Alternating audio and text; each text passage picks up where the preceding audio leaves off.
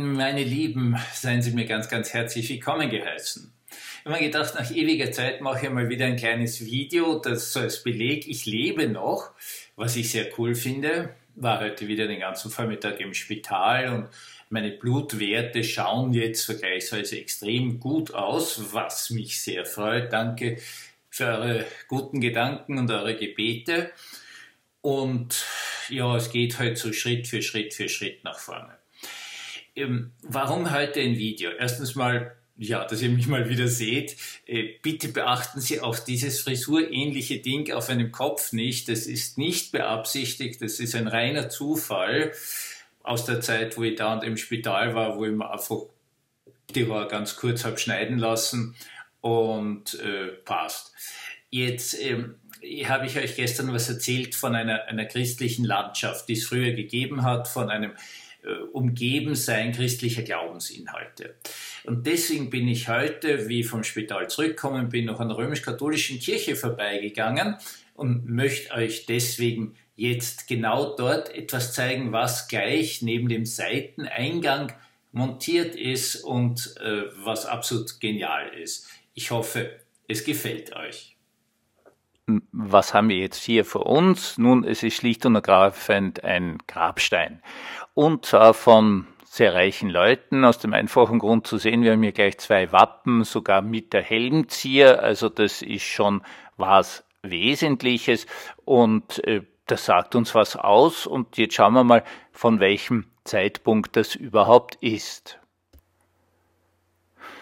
Sehr erfreulich, weil wirklich gut zu lesen ist hier die Jahreszahl 1559 angebracht. Äh, wir sind hier in Kärnten, in sogenannten Unterkärnten, St. Veit an der Glan.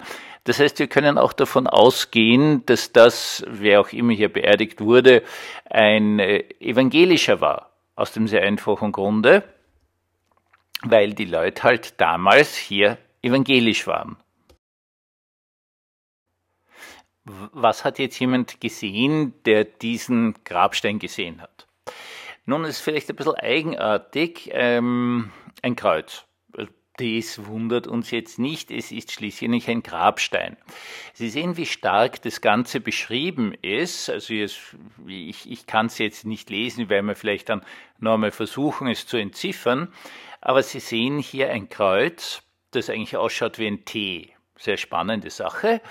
Und was jetzt das Entscheidende dran ist, es ist eben nicht Christus am Kreuz, sondern was hängt denn da? In der Tat, eine Schlange.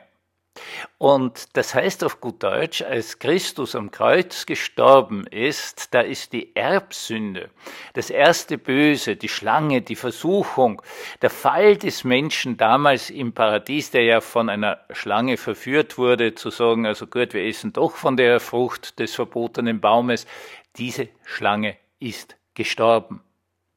Es ist ein unglaublich starker Ausdruck. Also du gehst da vorbei in all deiner Krankheit, deinen Problemen, deiner Zerfallenheit und so weiter und so fort, deinen Selbstzweifeln etc. und siehst vor dir diese getötete Schlange.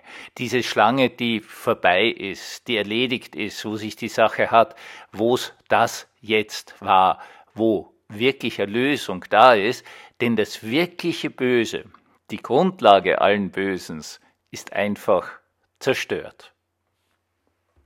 Meine Lieben, das ist es, was ich gemeint habe. Das ist diese klare Grundaussage, über die wir immer gestolpert sind. Also nicht wir, sondern unsere Vorfahren.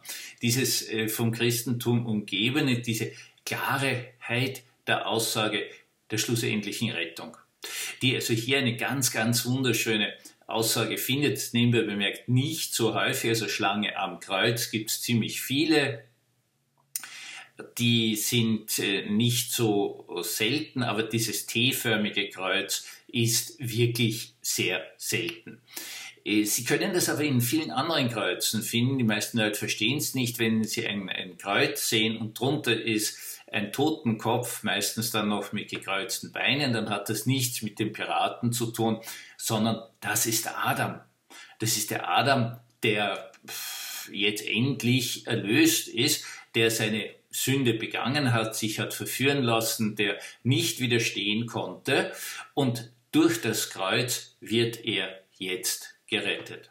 Darin aber auch die ganze Menschheit.